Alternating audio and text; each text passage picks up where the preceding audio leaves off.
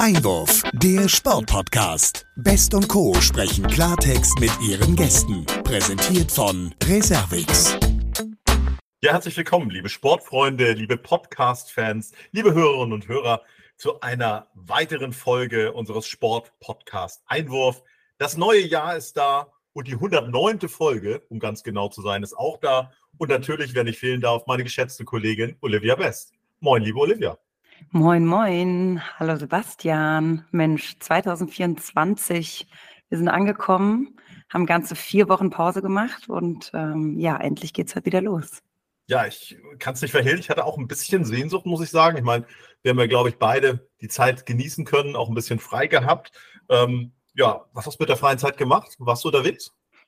Ja, tatsächlich war ich äh, Skifahren eine Woche. Ich meine, ähm, seit ein paar Tagen oder es lag ja vor ein paar Tagen tatsächlich dann auch hier in Darmstadt mal Schnee, aber damit konnte man ja nicht rechnen. Entsprechend bin ich in die Berge geflohen. Wie sah das bei dir aus? Ja, also äh, wir haben uns zwar nicht gesehen und wir haben uns das auch nicht abgesprochen, aber wir waren auch in den Bergen, in der Tat. Ähm, haben da sogar die ähm, Silvesternacht verbracht und äh, haben auch Schnee gehabt, bisschen Ski gelaufen, naja, was man halt so in den Bergen macht und ich glaube, allein die frische Luft äh, hat ihr Übriges getan. Ja, das will ich hoffen. Und ich meine, ja, jetzt passend zum Januar, Schnee, ähm, sind wir ja eigentlich auch im Wintersport angekommen. Und man muss ja sagen, wenn man die letzten Wochen den Fernseher angeschaltet hat, hat man ja dann doch relativ viel Schnee, guten Sport und schönes Wetter gesehen. Ja, du schlägst die Brücke auch zu unserem heutigen Gast und zum heutigen Thema. Wir waren nämlich auch dann nach den Alpen noch ein bisschen tiefer in Ruhpolding und da gab es dann den Biathlon-Weltcup. Hm, aus deutscher Sicht am Anfang sehr erfolgreich. Am Ende gab es dann keine ähm, Treppchenergebnisse mehr, aber trotzdem eine ganz großartige Ver Veranstaltung mit Winter Wonderland. Es lag Schnee. Und äh, ja, der Biathlon-Sport, der hat es ja schon öfter zu uns in den Podcast gesch geschafft und ist für uns ja auch immer ein spannendes Thema. Ich erinnere mich nur an die Tage in Oberhof zum Beispiel mit dir. Ja, die waren auch sehr, sehr schön und vor allen Dingen sehr verschneit. Ja, von daher, liebe Hörerinnen und Hörer, wollen wir Sie gar nicht weiter auf die Folter äh, spannen. Wir freuen uns sehr über unseren heutigen Gast, der uns ganz viel erzählen kann.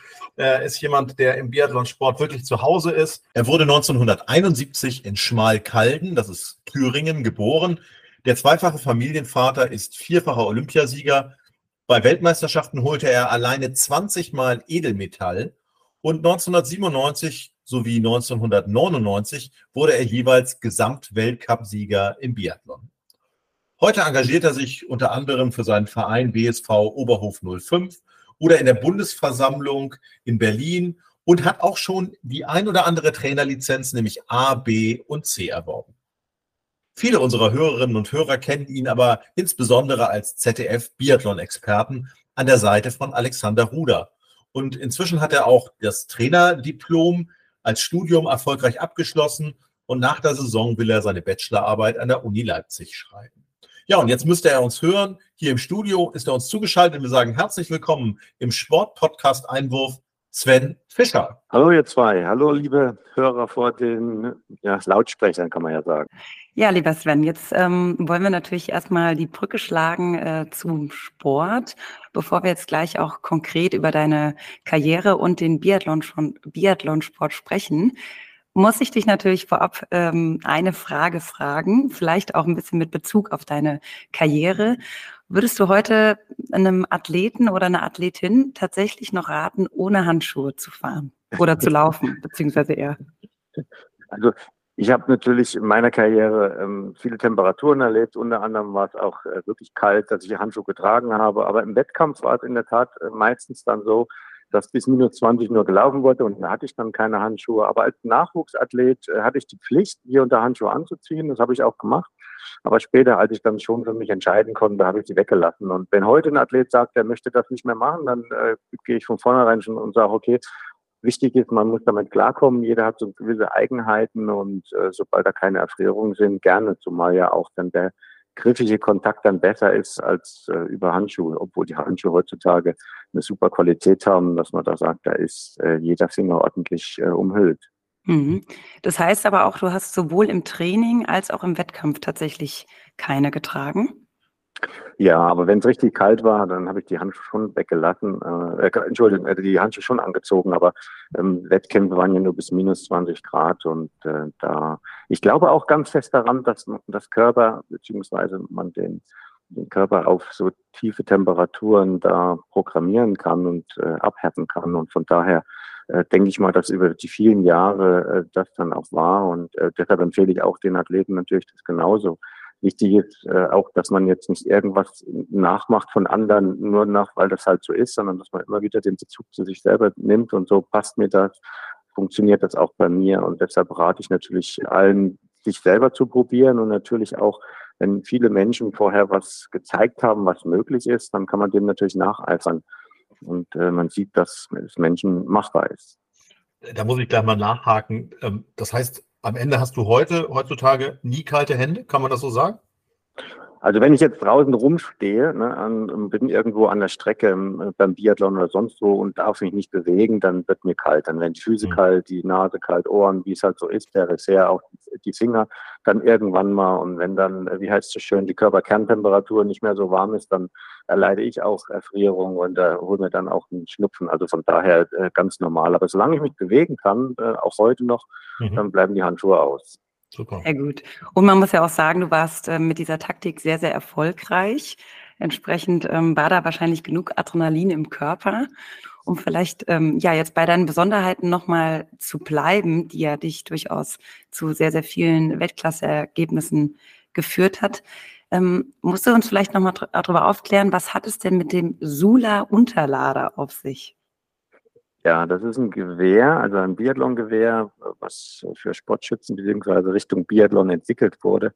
Man hatte damals den Versuch ähm, begonnen, ein, ein, Ladesystem neu zu entwickeln, weil die Sula Jagd- und Sportwaffenfirma, die in Suhl ansässig war, die hatte ins Themenwerk hieß das früher, ähm, die hatten natürlich eine gewisse Forschungsmöglichkeit und Entwicklungsmöglichkeit. Hatte der, der damalige äh, Staat natürlich war großzügig das unterstützt. Und äh, so musste nicht eine Firma wie heutzutage da ordentlich die Zahlen schreiben, sondern hat da man viel mehr Gelder möglich, da was zu entwickeln. Und so hat man halt überlegt, für den Sport etwas äh, zu produzieren, was äh, Welt, äh, sag mal, einzigartig ist, dass man einen schnellen Lademechanismus hat, ohne mit der Hand umzugreifen. Und äh, das mhm. Ähnliche hat auch damals Anschütz Fortner auch versucht aufzugreifen, den Geradezugrepetierer. Das ist auch heute noch äh, sozusagen Standard im, im Biathlon. Das wird heute noch geschossen. Und äh, die Entwicklung war damals in Suhl, dass man ein Griffstück in der Hand hat, mit diesem Griffstück lädt und äh, dadurch, dass das unten geladen wird, so hieß das immer so ein bisschen, und nicht umgegriffen wurde nach oben, so hat man schnell irgendwie dann den, sag mal, Spitznamen Unterlader. Und äh, der Riesenvorteil, der heute noch ein Vorteil wäre, wenn denn die Athleten das schießen könnten, ist, dass dieses Griffstück lädt und dieser Abzugsfinger immer an diesem Abzugszüngel bleibt und äh, nicht davon weg wandern muss. Heutzutage ist es ja so, ähm, der Abzugsfinger geht weg und dann wird geladen und dann muss man wieder umgreifen. Und das war damals bei diesem Unterladersystem nicht der Fall. Und so war das mit das schnellste Ladesystem und äh, es wäre heute noch äh, erlaubt, wenn ich, wenn ich sozusagen das in einem oder anderen Nachwuchsathleten geben würde, aber wird ja nicht mehr produziert. Insofern ist die Ersatzteillage wirklich sehr gering und äh, aber war oder war das schnellste oder wäre doch das schnellste Ladesystem. Ja, Wahnsinn. Also das, das klingt ja tatsächlich nach einem absoluten Vorteil. Ist vielleicht eine Marktlücke, Sebastian, sollten wir uns überlegen? Ja, also ich denke nur an äh, Philipp Napperath, der uns ja mal sein Gewehr auch vorgeführt hat, gezeigt hat. Wir waren zusammen bei der Sommerbiathlon-WM und das ist ja auch wirklich Hightech. Also äh, auch von der ganzen Produktion und von der ganzen Mechanik hier. War das damals auch schon so, Sven? Ja, also natürlich hat man immer auch schon versucht, im Materialsektor, wenn Sportarten so sind, wo Material da ist, wird halt immer weiter geforscht und versucht, ob das jetzt bei dem Equipment äh, Gewehr ist oder Stöcke, Ski. Also es geht ja immer irgendwo ein bisschen weiter. Und äh, damals hat man eben auch versucht, sich da einen Vorteil zu verschaffen. Wobei ich aber heute sagen muss, wenn alle Athleten ähm, dieses, dieses Ladesystem von, von Fortner, von Anschütz haben, dann äh, ist es auch wieder fair, weil alle sich dann mehr oder weniger mit einem, mit einem Standard erarbeiten und dann möge der beste Schütze gewinnen. Also dass in diesem Materialsektor nicht so viel ist, sondern dass der Mensch entscheidet. Und äh, von daher, äh, ja, auf der einen Seite war es zwar interessant für mich, weil ich das von klein auf geschossen hatte Und äh, auf, auf, der anderen Seite muss man aber sagen, ähm, muss es sportlich sehr zugehen und wenn alle dasselbe Ladesystem haben oder annähernd, dann, äh, dann ist natürlich alles, alles fair und geht dann besser. Äh, Klar, nachvollziehbar. Ja. Ja. Absolut. Ja, jetzt haben wir schon so ein bisschen technisch über die Dinge gesprochen. Schauen wir doch mal auf den aktuellen Weltcup und die Rennen zuletzt in Antholz und in Ruhpolding. Hm, da stellt sich zum einen erstmal die Frage, bist du eigentlich bei allen Rennen dabei, auch wenn du jetzt nicht als ZDF-Experte live vor Ort berichtest? Also persönlich bin ich nicht überall dabei, aber wenn ich jetzt äh, nicht vor Ort bin, wenn die ARD da diese Rennen überträgt, dann gucke ich entweder dem Fernseher äh, mir das genauso an oder dann in Oberhof zum Beispiel bin ich schon auch vor Ort und äh, schaue mir die Rennen direkt dort an. Und äh, dadurch, dass immer ein Wechsel ist von ARD und ZDF, äh, ist es natürlich für mich dann auch wieder schön, dass ich nicht den ganzen Winter weg bin. Und äh, der eine oder andere wird fragen, warum Wechsel. Selbst wenn es eine Fernsehanstalt nur wäre, äh, bräuchte man zwei Teams, weil so was jetzt zum Beispiel hier auch in, in Oberhof, als in Oberhof der Weltcup war von der ARD, die ARD übertragen hat, dann waren die Kollegen vom ZDF schon in Ruhpolding und haben das schon aufgebaut. Also ja. das ist schon ein, ein, großer logistischer Aufwand. Insofern ist es auch ganz gut, dass man sich da abwechselt, um nicht äh, ja entweder mit zwei äh, Teams, die sich überschneiden, oder dann mit, mit einem Team, der, wo, man dann extrem äh, nur Überstunden machen muss und gar nicht zu schlafen kommt. Insofern ist das schon für die Arbeitszeit ganz gut, ähm, dass es da zwei Sendeanstalten oder zwei Teams gibt. Hm, absolut, du sprichst es an, also sehr ähm, intensive und umfangreiche ja, Arbeit vor Ort, auch in einer Region, wo ja nicht ständig Ü-Wagen stehen, wo man alles genau aufeinander abstimmen muss. Hm, stellt sich die Frage aus unserer Sicht auch, wie intensiv ist denn dann die Vorbereitung als Experte? Also wie viel Zeit brauchst du? Ich meine, du kennst die Sportlerinnen und Sportler sehr gut, du machst das schon seit sehr langer Zeit, aber wie viel Zeit brauchst du, um dich auch jetzt selber auf so eine Reportage, auf so eine Expertensendung vorzubereiten? Also ich nehme das genauso wie auch als Sportler. Ich versuche mich vorzubereiten und im Endeffekt kommt der Wettkampf und ich bin, habe mich nur begrenzt vorbereitet. Ne? Auch der Athlet sagt, ja, ich hätte hier und da noch ein bisschen was besser machen können, aber das Ziel ist, so viel wie möglich, so gut wie möglich, das auch zu erledigen. Und ähm, ich habe natürlich eine eigene Erfahrung aus dem Sport. Ich habe das jahrelang auch betrieben, diese Sportart Biathlon. Und da hat man so seinen Grundsockel, was man so als Erfahrung hat. Aber wichtig ist jetzt natürlich, das anzupassen an die, an die aktuelle Zeit oder auch zu gucken, welche Athleten kommen denn neu rein. Dann mhm. beschäftigt man sich damit. Man muss auch die Namen lernen. Wer ist jetzt neu dabei, auch vom Team, vom ganzen Trainerstab. Und äh, da sage ich auch ganz offen und ehrlich, da gibt es auch ein paar Namen, die mir dann so durchrutschen, wo ich dann wirklich hinterher hänge und sage, okay, wer war das nochmal? Das Gesicht kommt mir bekannt vor, aber äh, von den Athleten jetzt nicht unbedingt, aber dann schon auch von Betreuern, da muss man mhm. schon zweimal hingucken und da muss ich mich genauso vorbereiten. Auch die Listen gehe ich oft durch, wie waren die Laufzeiten, wie sind Tendenzen, gibt es da Schwierigkeiten. Wie sieht es aus mit, ähm, mit Krankheitsverletzungen? Das kommt ja auch immer so im Winter hinzu. Und äh, da sitzt man schon ordentlich, A, alleine und äh, natürlich auch B, in einem Team, äh, sowohl das Fernsehteam als auch mit, mit Freunden, ehemaligen Athleten auch. Und wo man dann auch über den Tellerrand hinaus dann, dann spricht, auch Kollegen, mhm. ADZDF, beziehungsweise auch äh, Eurosport-Kollegen ja. mit dem man zusammen ist. Und international ja dann sowieso vor Ort, äh, wo man dann auch ja, fragt, wie sieht es in anderen Ländern aus. Klar, also ein intensiver Austausch. Ähm, nun stehen die Weltmeisterschaften an, vom 7.2. Ja. bis 18.2. Novemesto. Ist das nochmal was, nochmal was besonders herausragt, auch in der Vorbereitung und in der Arbeit vor Ort, oder ist das eigentlich eher vergleichbar auch mit ganz normalen Weltcup-Veranstaltungen? Ja, es ist schon nochmal intensiver, äh, dass die Vorbereitung, weil auch ähm, im Weltcup, wenn ich das mal so äh, salopp sagen darf, der wird aus dem, aus dem Zirkus heraus gefahren und äh, mhm. dann werden auch hier und da mal, sag mal Eigenheiten im, im, im, Weltcup mal probiert oder wird auch mal was weggelassen oder die Athleten, man merkt das auch in Staffelaufstellungen, die Trainer sind da so ein bisschen am, am Mischen und durchgucken und da, da ist man hier und da ein bisschen lockerer, aber dann zur Weltmeisterschaft gilt's und mhm. äh, da ist, ist dann im Prinzip dann, was ist jetzt da? Ne? Und da, von daher ist das schon nochmal auch eine intensivere Sache, die man sich da vorbereitet, beziehungsweise dann auch das nochmal zusammenfasst. Und im Weltcup-Geschehen kann man immer so rein, reingehen, so nach dem Motto, mal gucken, was passiert, aber bei der Weltmeisterschaft nicht. Dann, da guckt man schon, also ich bin auch einer, ich gucke gerne die Verläufe der Laufzeiten an. Ähm, ja. Gibt es da irgendwelche Tendenzen? Auch jetzt war ja der Weltcup in Antholz mhm. wo ich dann auch äh, in diese Laufzeiten noch mit äh, ins Kalkül nehme, dass das ja in der mittleren Höhe war. Und die Weltmeisterschaft in Novo Mesto findet nicht in der mittleren Höhe statt, sondern relativ tief gelegen, mhm. ähnlich ähm, wie viele andere Weltcuporte auch. Und, und da gibt es jetzt dann so Tendenzen, die ich für mich rausnehme und gucke. Und ja, und dann auch die zweite Reihe, was macht die zweite Reihe, ist für mich auch wichtig ne, im mhm. IBU Cup. Mhm. Ne, dass man nicht immer den Fokus nach vorne hat, sondern und nach oben, sondern auch in der zweiten Reihe, weil viele da auch super Leistung bringen und äh, hier und da Schwierigkeiten haben, in den Weltcup reinzukommen. Und äh, ja, die Norweger sieht man es ja, oder bei den Norweger Männern sieht man es ja ganz extrem. Absolut. Da müssen wir dich als Experte natürlich fragen, wie überrascht warst du, dass in Antholz dann Justus Strelo und Vanessa Vogt in der Mix-Single-Staffel ganz oben gelandet sind? Äh, konnte man damit rechnen?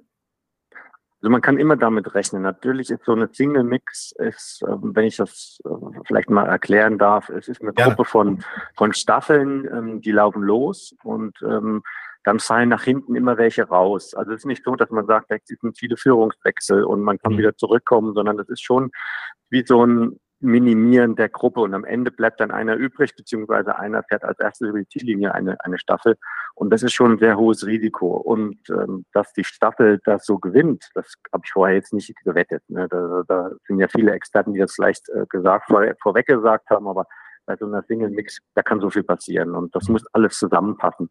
Und äh, was mich auch überrascht hat, wo ich auch sehe und äh, wo ich dann auch natürlich gerne das gesehen habe, ist, dass auch sehr schnell geschossen wurde. Sehr schnell, sehr gut. So, und das ist die, die Grundlage. Und man darf jetzt nicht sagen, okay, ähm, nur schnell, ne, dann läufst du die Strafrunden, wird auch nichts. Aber dass die beiden das so super hinbekommen haben und äh, gerade auch die Vanessa, die ja vorher immer so ein bisschen gescholden wurde nach dem Motto, die, die kann nicht schnell schießen, die hat es natürlich dann vielen gezeigt, dass es eben auch kann. Ne? Das ist ja auch immer der Sportart geschuldet oder der Wett, dem Wettkampfmodus. Und äh, da hat er sich überwunden und das finde ich eben auch bemerkenswert. Und beim Justus muss man sagen, dieser junge Mann hat sich hm, peu à peu, Schritt für Schritt dahin gearbeitet. Ne? Das hat er sich erarbeitet und das ist jetzt nicht eine Überraschung und äh, jeder, der sich im Biathlon ein bisschen auskennt, weiß äh, um die Stärken von Justus, dass er wirklich stabil schießt und auch im Gesamtweltcup immer in den vorderen Plätzen war. Ich glaube nicht schlechter als 24, wenn ich das in Erinnerung habe. Und von mhm. daher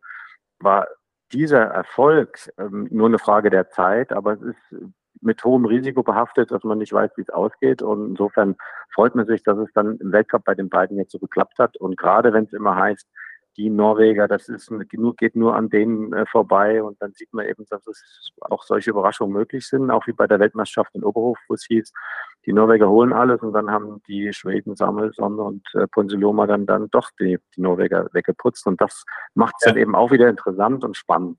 Klar, und das will der Zuschauer ja auch sehen, dass es am Ende wirklich auch ein Stück weit offen ist und nicht die ersten vier, fünf Plätze an Norwegen gehen, was es ja auch schon in der letzten Zeit immer mal gab. Hm, wir sprachen jetzt gerade schon über zwei Athletinnen und Athleten. Ich würde trotzdem gerne nochmal so den Blick auf die Männer und auf die Frauen richten, mit dir gemeinsam vor dem Hintergrund eben auch jetzt der anstehenden Weltmeisterschaften.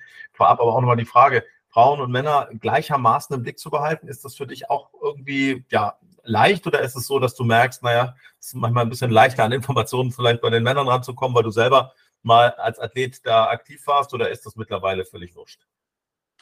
Ja gut, es ist schon ein Unterschied, ob ich jetzt ähm, mit ehemaligen Athleten zusammenkomme, die jetzt in Trainerfunktion, Technikerfunktion, wo auch immer mhm. sind, und äh, oder mit denen man früher mal gelaufen ist. Ne? Da, da gibt es ja den Simon Eder, der jetzt schon aus Österreich über 40 ist und dabei immer noch läuft. Ja. Das ist schon ein Unterschied. Oder ob ich dann ähm, gerade zu wirklich zu jungen Mädchen, jetzt Julia Tannheimer, ähm, das zum Beispiel, das ist, das ist schon ein Unterschied. Ne? Mhm. Und äh, wichtig ist nur, dass man auch auf die Leute zugeht und auch mit denen spricht. Und mein Vorteil, wo ich, wo ich denke, dass es immer ein Vorteil ist, aus einer Sportart kommend, man, man empfindet, ist jetzt ein Freiraum, wo ich jetzt sag mal, wagen kann, mit den Athleten zu sprechen? Ne? Oder ist es jetzt ein, ein, ein Zeitpunkt, gerade in der Trainingsvorbereitung, am Anschlusstag oder dann am Wettkampftag, wo ich jetzt lieber die Athleten in Ruhe lasse. Ne? Und mhm. die, das eben zu erfüllen, wann, wann ist jetzt ein günstiger Zeitpunkt, das ist für einen ehemaligen Athleten immer besser als einer, ja. der, der keine Ahnung hat. Also das Gefühl hätte ich jetzt zum Beispiel beim Spezialsprunglauf oder auch bei äh, Eiskunstlauf hätte ich das Gefühl jetzt nicht, aber in meiner Sportart, dann ist das natürlich schon von Vorteil und da ist es schon besser, wenn ich ein ehemaliger Athlet war oder eine mhm. Athletin war. Das gilt ja genauso auch für die Mädels. Aber trotzdem sehe ich es, äh, sehe ich Athlet, Athletin immer als ähm, Person und nie, dass ich jetzt sage, es gibt Grüppchen. Ne? Also mhm. mit, dem, mit den Männern ist es immer einfacher als mit den Frauen. Das kann ich sich nicht sagen. Ja, ja. Das heißt, es gibt dann auch so Situationen, wo du auch auf, ich sag mal so die Nachwuchs äh, Athletin Juliane Frühwirt, möchte ich mal nennen, Selina Grotian, zugehst und einfach sie auch mal befragst, wie gerade so ihre Situation, ihre Verfassung war oder wie es ihnen nach den Rennen ergangen ist. Also da gibt es dann durchaus auch Einzelgespräche, die du mit ihnen führst. Ich versuche, und das ist das, was ich ähm, vor Ort gerne auch äh, an, äh, praktiziere, dass ich auf der Strecke mich befinde. Entweder laufe mhm. ich mit Ski und ähm, dann ergibt sich das oder ich stehe an der Seite und dann ergibt mhm. sich das. Also ich bin keiner, der jetzt sagt, komm, wir machen jetzt einen Termin und wir setzen uns jetzt zum Kaffeekuchen hin und, und, und mhm. quatschen dabei. Mhm. Das möchte ich überhaupt nicht, weil ich mir das Gefühl habe, ich äh, gehe den Athleten zu sehr in die Privatsphäre rein. Ich versuche es auf der Strecke, an, dem, an der Trainingsstätte selbst. Das war all die Jahre überhaupt kein Problem. Dann kam leider ähm, Covid und äh, waren dann Trennungen da zwischen ähm, Trainingszeiten Athlet und äh, man darf mal als Experte und Fernsehmann mal schnell die Strecke besichtigen. Aber das war getrennt. Ne? Wir waren dann als ehemalige Athleten, waren wir dann in einer kurzen, in kurzen Zeitfenster alleine, ohne mit den Athleten zusammen. Und ich hoffe, dass sich das jetzt zukünftig weiter wieder äh, verbessert und verändert dass wir wieder mit den Athleten zusammen, wenn Training ist, äh, auf der Strecke sind und ähm, dadurch bleibt der Kontakt erhalten. Aber wir arbeiten dran und ähm, sagen wir, die 10-19-Geschichte ist jetzt äh, doch eigentlich ganz gut im Griff, dass man ähm, da hier und da auch wieder diese äh, strengen Regularien dann wieder ein bisschen aufweichen kann, ähm, weil ja, das ist schon, schon wichtig, dass der ganze Prozess betrachtet wird und nicht nur so Einzelheiten. Ja, absolut. Da fällt mir ein, weil du es ansprichst, auch auf der Strecke gibt ja ein schönes Gimmick, auch dass das ZDF unterstützt hat, dass du wirklich hinter den Athleten hergelaufen bist, auch mit einer eigenen Kamera, wenn ich mich richtig erinnere. Ja. Eine, eine, tolle Geschichte, ja, eine Optik, die man ja sonst so eigentlich nicht als Fernsehzuschauer zu, zu sehen bekommt. Also finde ich, finde ich großartig. Also um nochmal kurz dabei zu bleiben, Weltmeisterschaft bei den Frauen, siehst du äh, die größten Chancen auch bei Franzis Franziska Preuß und Vanessa Vogt, da dann auch den Sprung aufs Treppchen zu schaffen? Oder würdest du sagen, das kann man aus der jetzigen Mannschaft heraus so gar nicht genau sagen? Ja, doch, diese beiden ähm, Frauen sind ähm, auch im Gesamtweltcup vorne. Also von daher kann man das schon sehen, dass die die äh, heißesten Eisen im Feuer sind, wenn man das mal so sagen darf. Das sind mhm. die äh, Favoriten aus deutscher Sicht. Aber auch eine Janina Hettich-Walz hat mich ähm, in vielen Rennen positiv überrascht, auch in Sprintrennen, wo sie da auch mit einer gewissen Laufzeit dann auch äh, vorne reingelaufen ist. Von daher muss man sagen, ja, das Gute ist da auch bei Weltmeisterschaften, äh, ich hatte es vorhin mal kurz angesprochen, da gibt es immer Favoriten, aber die Favoriten müssen sich erstmal durchsetzen. Und äh, manchmal ist der Druck sehr groß, so nach dem Motto, du hast vorher im Weltcup alles gewonnen und dann bist du zu Weltmeisterschaften auch eine Weltmeisterin oder ein Weltmeister. Und dann äh, versagen viele. Was aber auch menschlich ist, ist jetzt nicht schlimm. Also trotzdem nette Menschen, aber es ist schon, dass auch hier und da der Erfolg sich nicht einstellt. Und wenn dann so eine Tür von den vermeintlichen Favoriten offen gelassen wird, dann müssen natürlich dann auch die ein oder anderen Athleten diese Chance nutzen und sagen, so, dann nutze ich das jetzt auch. Und das hat man in der Vergangenheit oft gesehen, gerade auch in Einzelrennen. Deshalb denke ich, dass äh, auch wenn du als Athletin und als Athlet jetzt nicht im Weltcup vorne warst, trotzdem ist eine Weltmeisterschaft wie so ein neues Rennen. Und vielleicht geht dir die Tür auf und, und nutzt die Chance. Und äh, dann gibt es natürlich auch für den, die vermeintlich zweiten oder, oder, oder dritten Favoriten dann die Chance. Und so denke ich eben auch, dass es zur Weltmeisterschaft möglich ist. Wenn aber alles normal läuft, so wie es im Weltcup geschehen auch oder laufen würde, dann wird es natürlich schwer äh, für die Medaillen. Aber ähm, mhm. die Vergangenheit hat uns gezeigt, man darf hoffen und ähm, dann funktioniert es auch. Mhm. mhm. Da würde ich gerne konkret nochmal nachfragen. Also das ähm, ist ja grundsätzlich, klingt es ja sehr, sehr zuversichtlich und ähm, hoffen natürlich auch, dass die Norweger ähm, bei der bevorstehenden WM vielleicht mal ähm, nicht komplett das äh, Podium besiedeln, sage ich jetzt mal. Ähm, würde aber gerne nochmal auf die sportlichen Fortschritte auch zu sprechen kommen. Wir mhm. haben im mhm. Sommer 2022 in Ruhpolding auch mit Felix Bitterling gesprochen, der ja damals ganz neu im Amt als Sportdirektor tätig war. Kannst du so ein bisschen sagen, so aus deiner Sicht, natürlich auch als langjähriger Athlet, welche Fortschritte die Deutschen tatsächlich unter der Leitung von Felix Bitterling gemacht haben?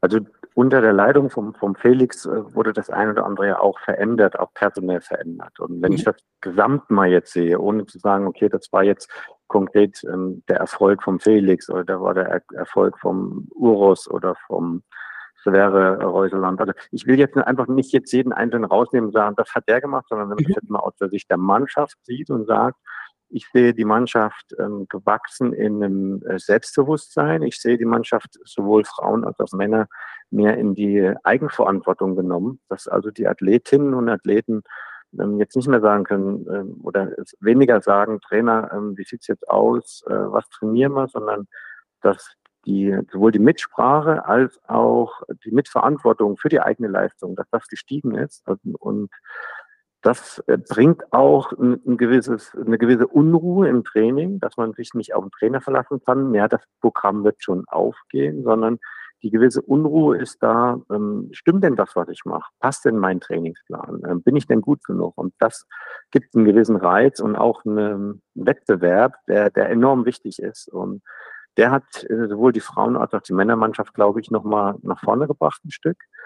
Das Zweite, was ich sehe, ist, es ist ja auch dem Technikerbereich oder auch in dem, Stab um die, um die Ski, was mit den Ski, es gab Skiwechselstöcke, beziehungsweise auch, dass die Techniker, die die Skier auch mit äh, zaubern, das, oder besser gesagt präparieren, ähm, dass da auch in, mit dieser neuen Richtlinie des flurfreien Wachses, äh, dass da auch ein ein, ein besseres Organisieren zustande kam äh, unter den Technikern mit, den, mit, den, mit der neuen Herausforderung und dadurch auch im Wettbewerb, denke ich schon, die Deutschen äh, mit hier und da einen Vorteil, Vorteil hatten. Also dieses Gesamtkonzept. Ähm, was ich glaube, was auch ist, dass über alle Jahre äh, eine gewisse Grundlage erarbeitet wurde, auch mit anderem Personal, was jetzt nicht mehr aktuell ist, aber das schwingt jetzt nach. Das heißt also, hier und da sind Trainingseinheiten von vor zwei, drei Jahren, die jetzt äh, Früchte tragen, was jetzt dann sozusagen zum Erfolg kommt. Und natürlich auch, was ich ähm, ähnlich wie bei Norwegern auch sehe, dass man jetzt den Mut auch hat zu sagen, okay, wir wechseln jetzt immer mal schnell durch. Wir bringen jetzt mal den einen oder anderen Athlet noch dazu oder Athletin. Und äh, diese gewisse Unruhe äh, bringt natürlich dann auch die Pflicht der Etablierten, äh, Leistung zu bringen. Und ähm, im Gesamtkonzept bis jetzt sieht es ganz gut aus. Aber wir haben in all den Jahren, wenn ich jetzt die letzten 10, 20 Jahre mal betrachte, auch oft zur Weltmeisterschaft Erfolge erzielt, obwohl es im Weltcup vorher nicht lief. Und ähm, da wird natürlich dann auch abgerechnet mit der Weltmeisterschaft. Und das steht jetzt noch aus. Deshalb ähm, wird es eine spannende Sache sein. Ähm, wichtig natürlich für die Fans, für die Zuschauer, für das Selbstbewusstsein der einzelnen Athletinnen und Athleten ist, dass man vorher Leistung gebracht hat. Das ist jetzt erfolgt. Und jetzt ist die große Frage, wie kann man das jetzt umsetzen bei den einzelnen Weltmeisterschaftsrennen? Jetzt geht's los und ja, eine Denise Herrmann, die jetzt aufgehört hat, ähm, die hat es dann geschafft, bei Olympischen Spielen diesen Erfolg zu erzielen oder auch in Oberhof zur Weltmeisterschaft eine Weltmeisterin zu werden. Das ist schon eine, eine harte Auseinandersetzung, aber diesen Sachen sollten sich die Athletinnen stellen und äh, deshalb wird es spannend sein, auch in Novo Mesto das zu sehen. Mhm. Und ähm, der Erfolg hat viele Väter und ähm, der Athlet natürlich eine, Haupt, äh, mal, eine Hauptaufgabe, beziehungsweise äh, das ist sozusagen die, die Hauptarbeit des, des Athleten. Aber ein gutes Team gehört eben auch dazu und äh, wenn es funktioniert, dann sind wirklich viele an diesem Erfolg beteiligt. Hm. Ja, Stichwort harte Herausforderung. Wenn wir jetzt mal so deine Karriere mit der momentanen Situation vergleichen, also eins hat sich nicht geändert. Woche für Woche müssen international auf höchstem Niveau Top-Leistungen erbracht werden. Ist der Druck trotzdem heute größer als damals? Wie würdest du das einschätzen? Ich denke, der, der, der meiste Druck, der entsteht, ist der, dass man sich selbst als Athlet diesen, diesen Druck aufbaut. Und ähm, das war früher auch. Und äh, Rahmenbedingungen haben sich zwar verändert, aber ich versuche mich immer wieder auch in die Lage zu versetzen, wie war das bei mir, wie war das bei meinen Kollegen damals, ne? auch sehr erfolgreiche Athleten in meinem Umfeld. Wir reden auch darüber. Oder einer Björn Daran, der jetzt auch fürs Fernsehen arbeitet. Und ich bin in, wirklich im guten Austausch auch mit der Laura Dahlmeier, mit der ich jetzt zusammen bin. Sage ich, wie ist das mit dir? Wir sind auch nicht immer einer Meinung, aber ein paar Sachen sind wir uns schon klar, dass ähm, da dieser, dieser Druck, der, dass du dir den selbst aufbaust, dass es im Umfeld diesen Druck gibt. Mhm. Und ich stamme ja noch aus einer alten Zeit, äh, wo ich angefangen habe im Biathlon, da wurde nichts übertragen, da wurde, waren kaum Reporter vor Ort. Und, und trotzdem ja. hatten wir den Druck, weil wir uns den Druck selbst auferlegt haben. Mhm. Jetzt ist der Druck natürlich von außen auch da, aber wie nehmen die Athleten diesen Druck auch auf? Und ähm, ja, oder scheinbar von außen. Ne? Und dann setzt sich der Athlet damit auseinander. Und das hat sich ähm, im Prinzip ähm, nicht groß geändert. Also es gibt eine Startnummer, dann habe ich die Startnummer drauf und will in Wettkampf starten und schon verändert sich was gegenüber dem Training. Und ja. äh, wie gehe ich damit um? Und das sind Situationen, die sind ähnlich, aber es gibt natürlich andere Dinge. Ich habe äh, zum Beispiel früher mich um soziale Medien überhaupt nicht gekümmert. Ähm, mhm. Das hat sich aber verändert, ne? um Sponsorensuche beziehungsweise um den Fans was wiederzugeben. Das wird natürlich jetzt äh, ist verändert und mhm. Materialsektor habe ich eben auch angesprochen, hat sich einiges verändert und auch diese ganzen ähm, Techniker-Teams, ne, bis hin zu den ganzen LKWs, wo alles auf dem LKW gefahren wird, das war früher nicht. Ne? Wir ja. hatten früher stellenweise auch in der Weltcup-Mannschaft acht Starter. Das ist jetzt nicht mehr, jetzt geht es um sechs Starter. Und mhm. äh, seitdem ist, ist es eine Massenstart, wo äh, ganz viele Norweger sind. Und äh, von da darf ich natürlich dann mehr Norweger starten. Mhm. Aber ähm, ansonsten hat sich da das eine oder andere schon verändert. Also da gibt es äh, Veränderungen. Aber solange es äh, noch ein Herz gibt, ein Blutgefäßsystem, was ganz normal äh, pumpt, dann äh, das, das sind Dinge, die sich nicht mehr ändern werden. Aber ähm, andere Dinge ändern sich im Umfeld und darauf muss man als Sportler, Sportlerin reagieren. Gar mhm. keine Frage. Ja, ja, ja, schönes Bild. Wir möchten auch gerne noch mal ein bisschen globaler und auch ein bisschen kritisch drauf gucken. Wir leben in unruhigen Zeiten, sowohl politisch als auch ökologisch. Und auch das hat ja Auswirkungen auf den Biathlon-Sport. Bedenken wir nur mal, dass jetzt an den Standorten Oberhof oder auch Huppolding heute noch Kunstschnee auch dann äh, zu den Wettkampfstätten gebracht wird, beziehungsweise die Organisatoren natürlich in mehreren Szenarien denken müssen, weil man eben nicht genau weiß, wie sicher ist das eigentlich. Äh, hast du da Bedenken, dass das in den nächsten Jahren noch so weiter fortgesetzt werden kann oder dass wir auch da ökologisch dem, ja, der Situation ein bisschen Tribut zollen müssen und am Ende vielleicht gar nicht mehr diese Wettkampfstätten so betrieben werden können, wie das eigentlich geplant ist? Ja, das ist, das ist wohl wahr. Also man, man muss alles ordentlich betrachten und ähm, dann mit, mit guten, sagen wir, kritischen und selbstkritischen Argumenten dann auch jonglieren. Und ich darf das bewusst jonglieren, weil ich bin ja als ehemaliger Spitzensportler und immer noch ein bisschen sportlich aktiv, ähm, dass man sagt, okay, es gibt ein Training, es gibt einen mhm. Trainingsplan, was funktioniert und äh, da, dank der Wettkämpfe erkenne ich, was war gut, was war schlecht. Und ähm, genau das sollte man auch wirklich mitnehmen ähm, und zu sagen, wir wollen etwas in der Gesellschaft haben. Lasst uns genau darüber reden, was ist Sinn, was ist Unsinn, ähm, was ist etwas äh, langfristig geplant, was funktioniert, auch ökologisch. Mhm. Dann ist auch ein ganz wichtiger Punkt, was ich auch als Information in diese Waagschale mit unbedingt reinwerfen muss, ähm, dass wir sagen, wir wollen in einem friedlichen Miteinander global gesehen mit ganz vielen Nationen und Ländern trainieren und auch Wettkämpfe beschreiten. Ja. Und ähm, wir, wir haben ganz viele aus der Ukraine, die in einem Weltcup-Zirkus dabei sind, wo auch viele sagen, äh, das ist ja unglaublich, dass sie dabei sind und zu Hause ist eine Katastrophe. Und sie sind trotzdem im Weltcup-Geschehen im Sport dabei. Ja, mhm. weil man eben nach außen was zeigen will. Man möchte zusammen sein. Und ich denke, dass das auch ein ganz wichtiger Punkt ist in der Ökologie oder besser gesagt nicht in, in der Ökonomie, dass mhm. man sagt, ähm, Wettkämpfe ob das jetzt Sommer oder Winter ist, die kosten Energie, die kosten Geld, aber sie bringen auch etwas. Und davon bin ich überzeugt. Und wenn international wir zusammenkommen und ähm, andere Dinge vermeiden können, dann funktioniert das. Und wenn ich Ukraine mhm. angesprochen habe mit dem Krieg, ich bin überzeugt, dass dort viel mehr Ressourcen hinausgeballert werden. Wir reden gar nicht von menschlichem Leid oder, oder Tragödien, sondern wir reden einfach auch von Umweltsünden, weil wir auch jetzt dieses Thema angesprochen haben mit Schneeproduktion und Umweltsünden. Hm. Also ich glaube, dass ähm, ein Kriegstag mehr an, an Katastrophe für Umwelt äh, erzeugt, abgesehen von menschlichem Leid, als das äh, der ganze Sport hat. Und das ist in dieser ganzen Bilanz muss man das auch sehen. Und ähm, natürlich muss man das hinterfragen und sagen, lohnt sich die Schneeproduktion noch oder ist es in einem, in einem Bereich, wo wir sagen, ähm, wir haben einen Aufwand und mhm. dieser Aufwand lohnt sich. Ne? Und ja. äh, per se zu sagen, nur weil etwas künstlich produziert wird, ist es falsch. Das sehe ich nicht richtig, sondern man muss auch das Ganze im, im Gesamten betrachten. Deshalb ist Diskussion wichtig, Argumente auf dem Tisch, Mhm. Und dann kommt auch eine gute Lösung bei raus. Und wie gesagt, eine wichtige, ein wichtiges Argument, was in den ganzen Sachen, ähm, das, was wir mit bedenken sollten, ist, wenn es internationale Wettkämpfe sind, dann darf es gerne der Gesellschaft etwas kosten. Wenn es dann auch dazu dient, dass wir in einem friedlichen Miteinander sind, dann lohnt sich dieser Aufwand definitiv. Ja, ja, klare Worte. Ich würde gerne abschließend das auch nochmal so in das Politische reinführen, äh, weil du nun ja auch aus der Region Oberhof kommst, dich da sehr gut auskennst. Ähm, in Thüringen ist im September Landtagswahl. Äh, würde sich für den Standort Biathlon in Oberhof etwas aus deiner Sicht signifikant verändern, wenn auf einmal die Landesregierung von der AfD gestellt wird?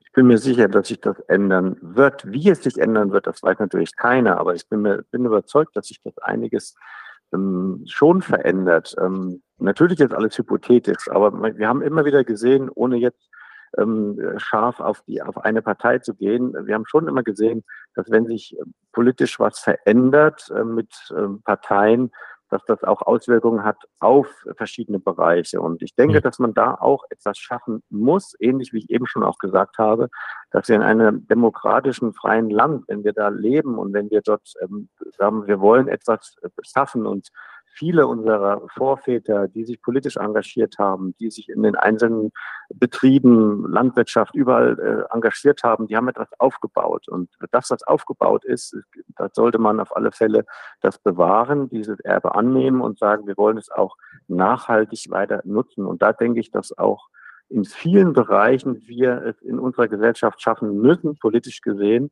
äh, Werte, die wir erarbeitet haben, nicht einfach nur dass wir das wegwerfen. Und äh, da denke ich, eine ganz wichtige Diskussion, ein ganz wichtiges Miteinander, ich sage jetzt auch bewusst Miteinander mit allen äh, politischen Parteien, die legal sind, ist es notwendig, dass man dann auch über Wahlen hinaus äh, Dinge sicherstellen kann und auch den Menschen, äh, dass, dass man sagt, wir sind ein Gehör, ähm, wir, wir beteiligen uns und wir sind politisch mit engagiert, wir werden mitgesehen und werden nicht weggedrückt, also wir werden ernst genommen. Das ist wichtig und dann ähm, haben wir auch kein, brauchen wir auch, glaube ich, keine Angst haben vor Wahlen, ähm, wo dann auch äh, sich radikal was, was ändern könnte, denn wenn das vorher festgelegt ist. Also ich bin da jetzt nicht äh, politisch äh, in, in absoluter Weisheit, äh, der da Ahnung hat, ähm, da bin ich kein Experte.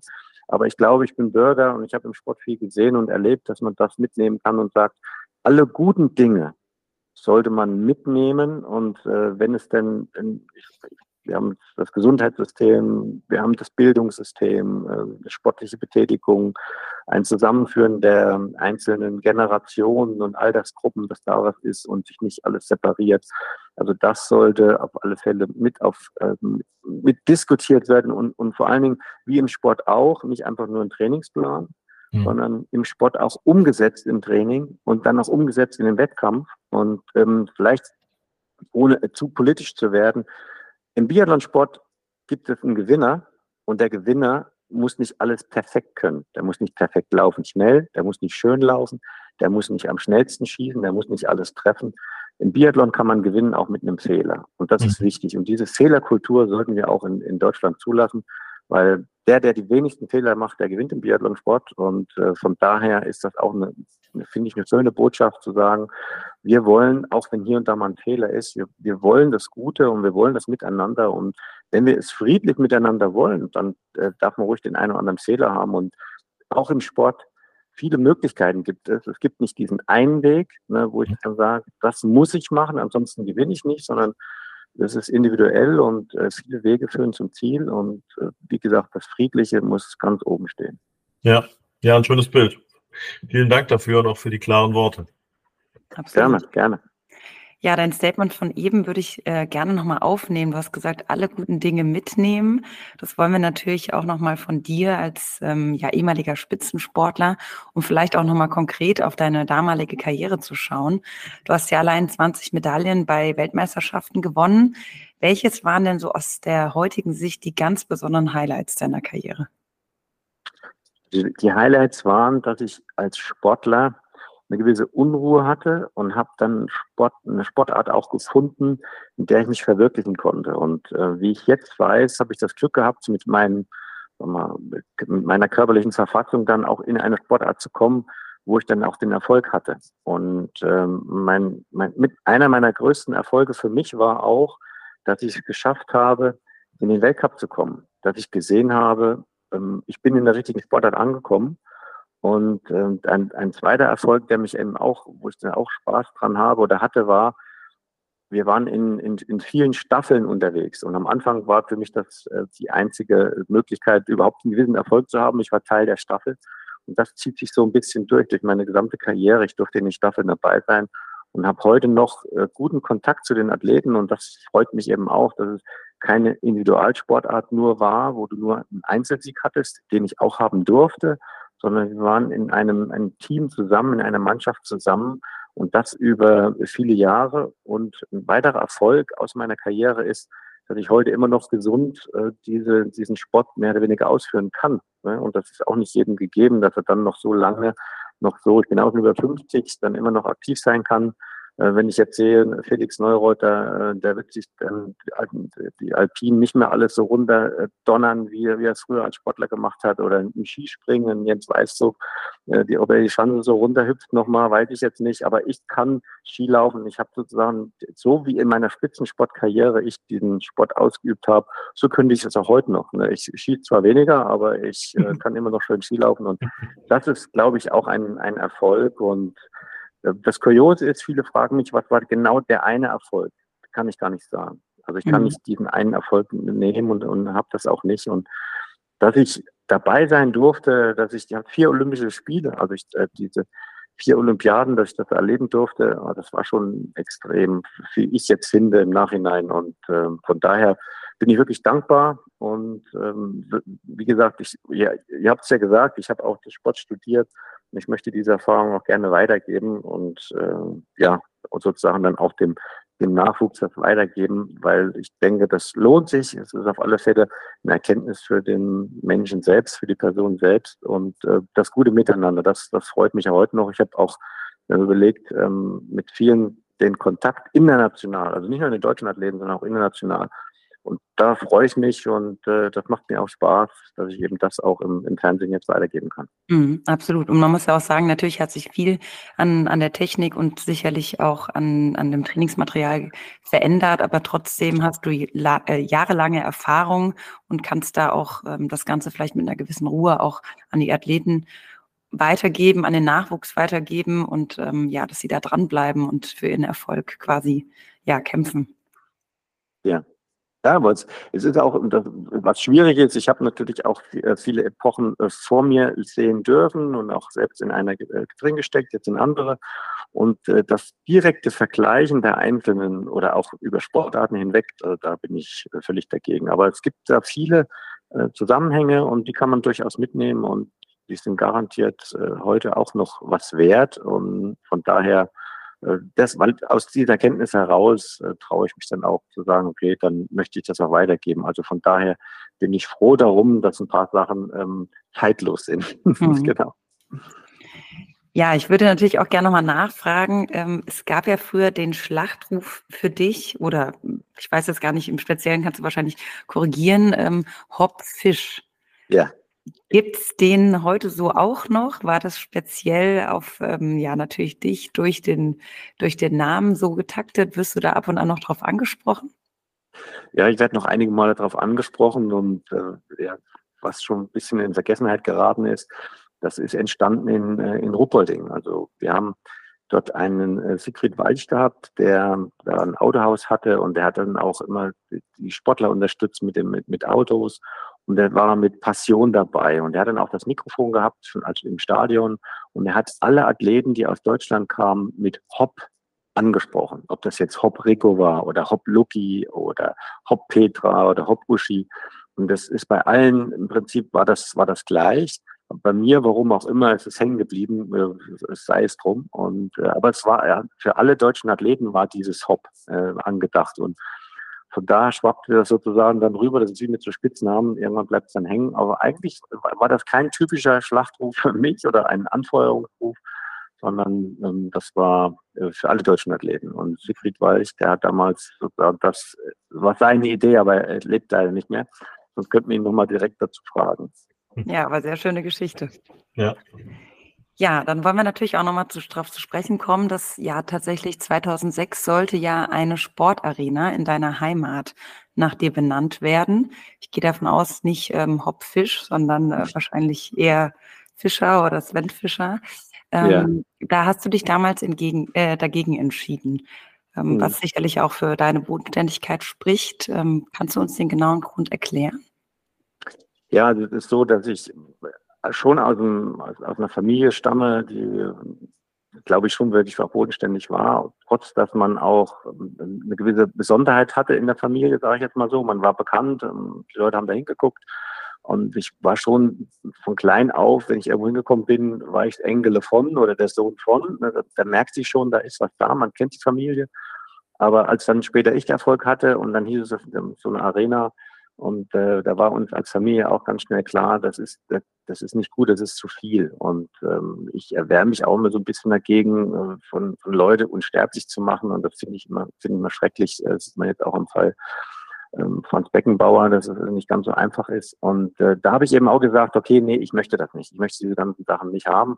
Das reicht nicht zu Lebzeiten. Und äh, was danach ist, dann sollen sich die 107 äh, da einig sein. Aber zu Lebzeiten möchte ich das nicht. Und das ist schwierig, finde ich, wenn man wenn man lebenden Personen so Denkmäler setzt. Ich meine, im Idealfall können sie das bestätigen, aber wenn es halt irgendwie mal nicht so läuft, dann wird es auch ganz schnell in, in, in, in Dreck gezogen. Das finde ich nicht gut und äh, mhm. deshalb hatte ich mich dagegen ausgesprochen und genauso auch mit diesen ganzen ähm, Hall of Fames. Das ist immer ein bisschen schwierig äh, für mich. Ich bin zwar in einer, und zwar in der CBU Hall of Fame und das ist auch diese Sportart beziehungsweise der Weltverband, wo ich das auch in Ordnung finde.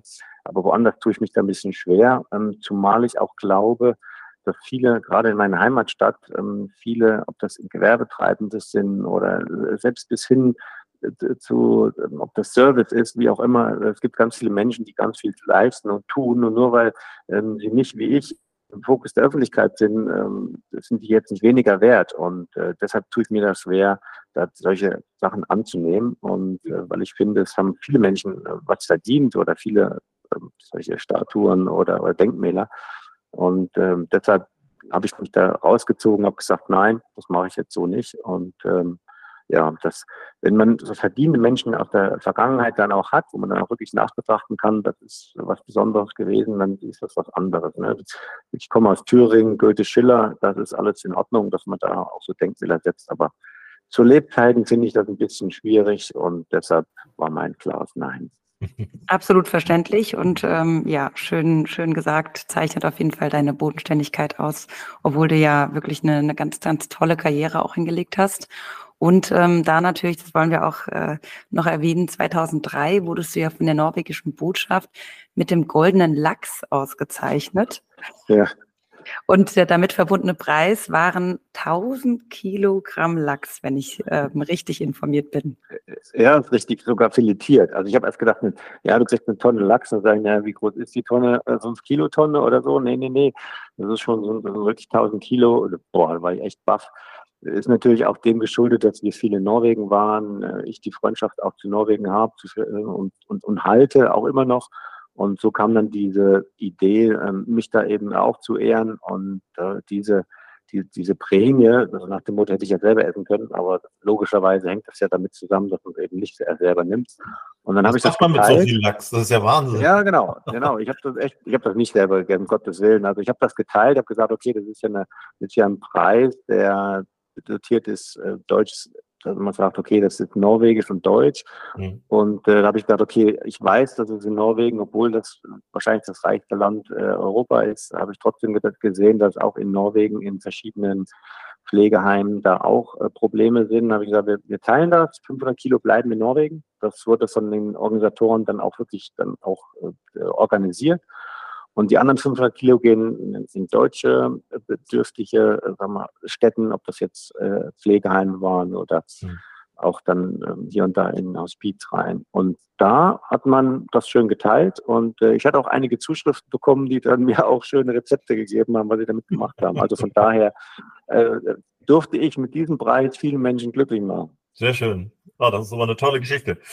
Ja, und jetzt ähm, vergeht die Zeit wie im Flug. Wir reden jetzt schon weit über eine halbe Stunde und wollen aber zum Ende unseres Podcasts auch mit dir, das machen wir immer gerne, auch nochmal das Entweder-Oder-Spiel spielen. Das sind so drei Fragen, wo man ähm, sich dann entscheiden muss und wo wir dich auch bitten möchten, einfach uns eine kurze Antwort zu geben.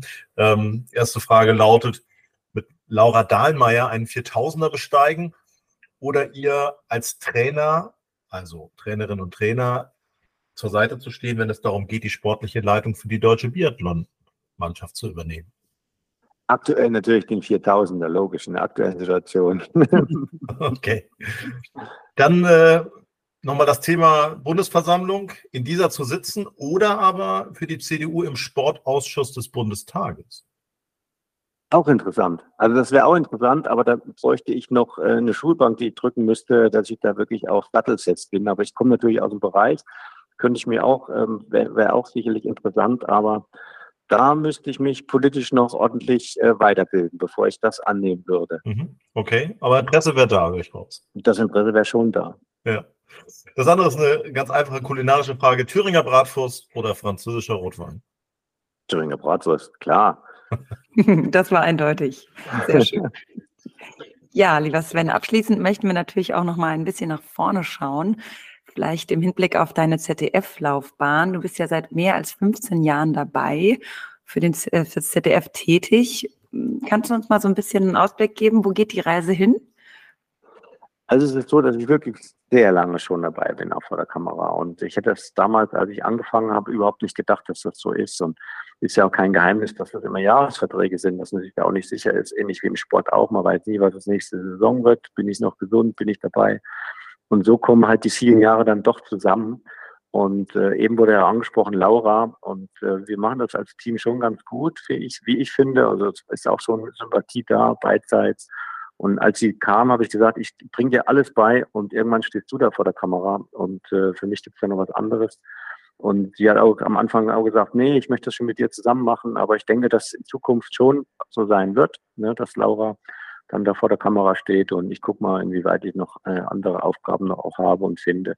Aber das ist die, die Zukunft definitiv. Es ist ja alles in gewissen Wandel und das gehört ja auch dazu und eine gewisse, ein äh, gewisses Modernisieren muss in jedem ja auch drinne stecken und äh, wenn man zu lange etwas gemacht hat, dann irgendwann ist es dann auch nicht mehr so rund. Ne? Eben wie auch schon gesagt, mit vielen Trainern, die irgendwann mal ganz viel beigebracht haben, den Athleten, aber irgendwann muss man wieder auch da einen Wechsel rein. Insofern ähm, gilt es darum, und dass es das Produkt besser wird, ne, wie die Leistung bei den Athleten.